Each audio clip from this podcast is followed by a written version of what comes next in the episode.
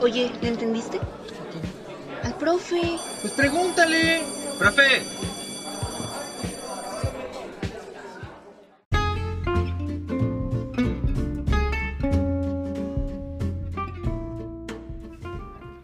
Hello guys, my name is Tania.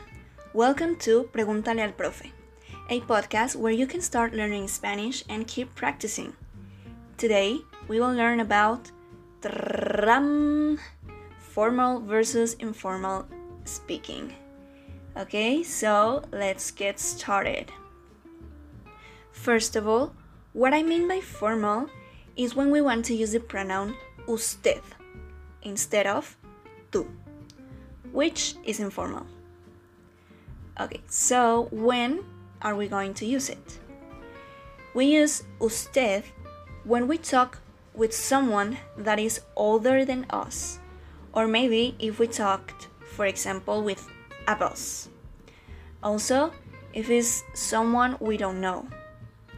We have a little exception here. For example, if I go to a restaurant and the waitress is around my age, um, they might use either tú or usted. But probably usted um, is more often used. As a curious fact, there's people who call their parents or grandparents using usted. So, yeah, that's part of Mexican culture. I cannot say if many people does this, but yes, there is a lot of people that use usted with their parents or grandparents. Also, when we conjugate a verb, we would use it as if we were doing it with she, ella, or he, él, or he, él. For example, let's conjugate the verb comer, that is, to eat. Usted come, él, ella come. If we use tú, it would be tú comes. Okay? But usted is also a second person. Now, we use tú when we talk with friends or someone that is around our same age. Also, with someone we have a close relationship with. When this happens, we say estamos en confianza. It means we're comfortable with these people. If you're not sure which one you should use, feel free to ask the people you're with how you should address them. Or, in any case, with whom you're talking, uh, they might tell you, tuteame. Tuteame. It means you can address them with tú.